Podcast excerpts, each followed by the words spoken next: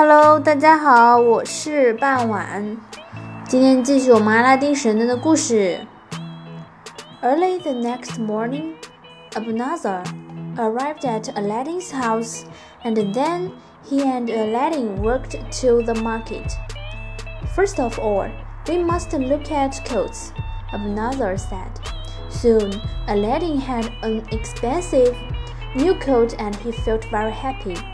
Then Abanazar and Aladdin walked through the market and looked at the shops.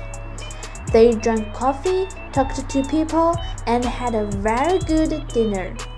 It was a wonderful day for Aladdin.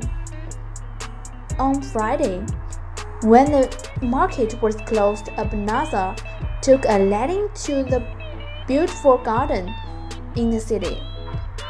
They worked under the trees and talked about a shop for Aladdin. You are very good to me, Uncle, Aladdin said. Abanazar smiled, but of course, he said, You are my brother's son. Now, let us leave the city and go up into the hills. There is something wonderful there, and you must see it. They left the gardens, walked past the Sultan's palace, and out of the city up into the hills. They worked for a long time and Aladdin began to feel tired. It's not far now, said Abanazar.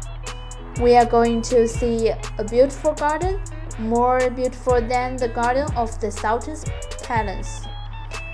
At last, Abanazar stopped. Here we are, he said. Aladdin looked but he could see no gardens in the hills. Where is this garden, uncle? he said. First, we must make a fire, said Abanazar. Aladdin did not understand, but he made a fire for his uncle on the ground. Then Abanazar took some powder out of a small box and put it on the fire. 好啦，今天的阿拉丁神灯就到这里结束啦。Thank you for listening. Bye bye.